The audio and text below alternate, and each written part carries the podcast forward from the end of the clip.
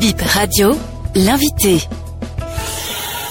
Inès Kwasi, je suis directrice de Terre à Terre Bénin, entreprise spécialisée en communication environnementale et initiatrice du Café Environnement. Qu'est-ce que le Café Environnement et pourquoi cette initiative? Le Café Environnement, c'est le programme le plus innovant d'éducation environnementale. Pourquoi cette initiative? Simplement parce que nous avons voulu mettre euh, la jeunesse au cœur de l'action, la jeunesse qui est la force du monde et qui a des potentiels euh, extraordinaires. Donc, amener la jeunesse à comprendre son rôle dans la protection de l'environnement l'engage davantage et c'est ce que nous avons voulu faire. Parlez-nous des objectifs du Café Environnement à court et long terme. L'objectif principal du Café Environnement, c'est informer, éduquer et engager les populations partout où les questions environnementales sont cruciales. À court terme, l'objectif, c'est de pouvoir impacter 4000 personnes par mois à raison de 1000 personnes par site universitaire que nous engageons cette année. Il faut dire que le Café Environnement, pour les deux premières années d'implémentation, réunissait 50 jeunes, deux experts, un artiste, euh, chaque dernier jeudi du mois et chacun des 50 jeunes mobilisés devait à la fin de la session aller sensibiliser 20 personnes. 50 fois 20, ça fait 1000 personnes. Pour 2024, nous avons engagé trois autres universités en plus de l'université d'Abom et Calavi, ce qui nous fait quatre sites universitaires engagés. Et sur chacun de ces quatre sites, chaque jeudi désormais, euh, 50 jeunes seront mobilisés avec les experts et artistes pour euh, décortiquer un thème environnemental. À la suite de cela, chacun des 50 ira toujours sensibiliser au minimum 20, mais la différence c'est que euh, au lieu de 1000 personnes euh, informées, éduquées et engagées à la protection de l'environnement, nous aurons 4000 personnes informées, éduquées et engagées à la protection de l'environnement par mois. Et sachant que le café environnement se tient de janvier à octobre, ça va nous faire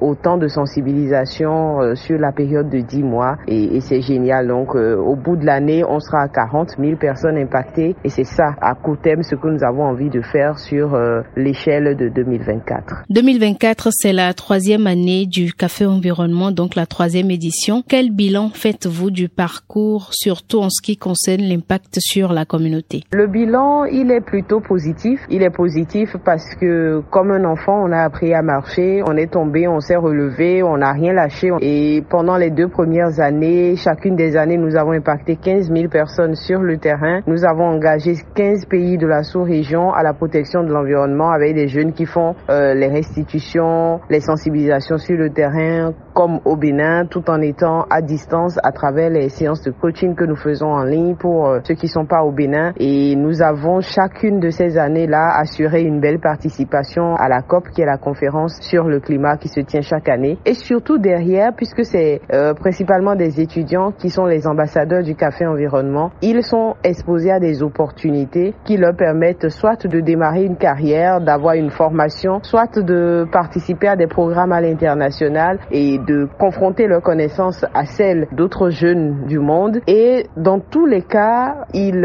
vont plus loin, ils s'améliorent, ils apprennent aussi à se découvrir, ils apprennent surtout à sortir de leur zone de confort. Observation de la Terre, enjeux et implication de la jeunesse.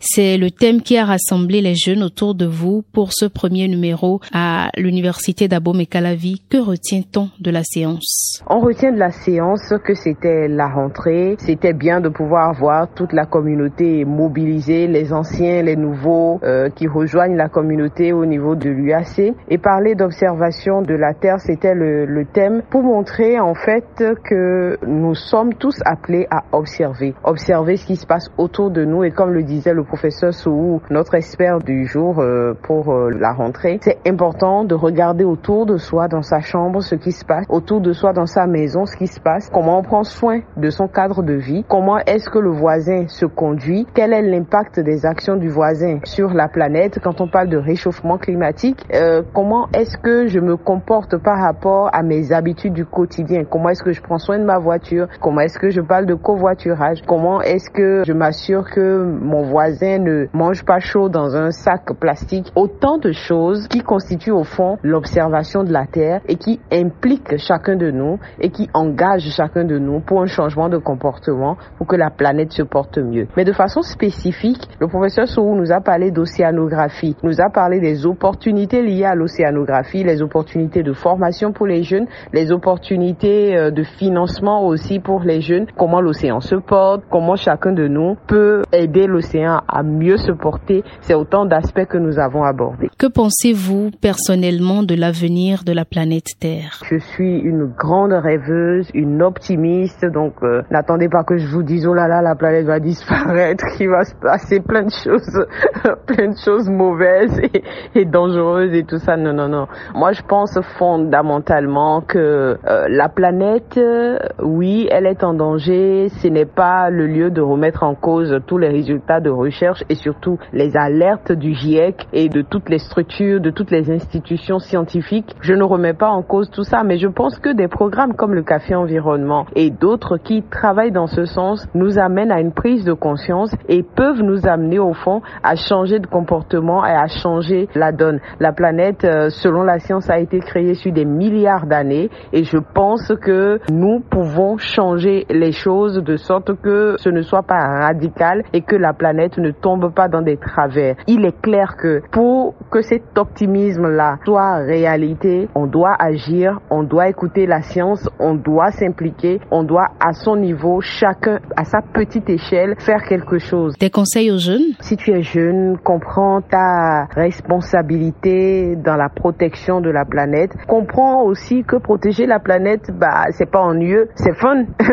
c'est fun de protéger la planète. C'est cool de pouvoir euh, s'habiller écolo, consommer euh, local, s'habiller dans des vêtements faits à partir du coton béninois par exemple. Ça aussi, c'est protéger la planète. Protéger la planète, c'est marcher plutôt que euh, d'aller à moto et de polluer. Protéger la planète, c'est partir à plusieurs dans une voiture plutôt que de partir seul. Protéger la planète, c'est faire du vélo. Protéger la planète, c'est ne pas mettre la musique à fond euh, quand on veut se faire plaisir dans une fête. Manger son akassa dans l'emballage végétal, c'est déjà protéger la planète. Donc chacun peut faire quelque chose pour que la planète se porte mieux et c'est notre devoir. Merci à vous d'avoir répondu à nos questions. Merci beaucoup.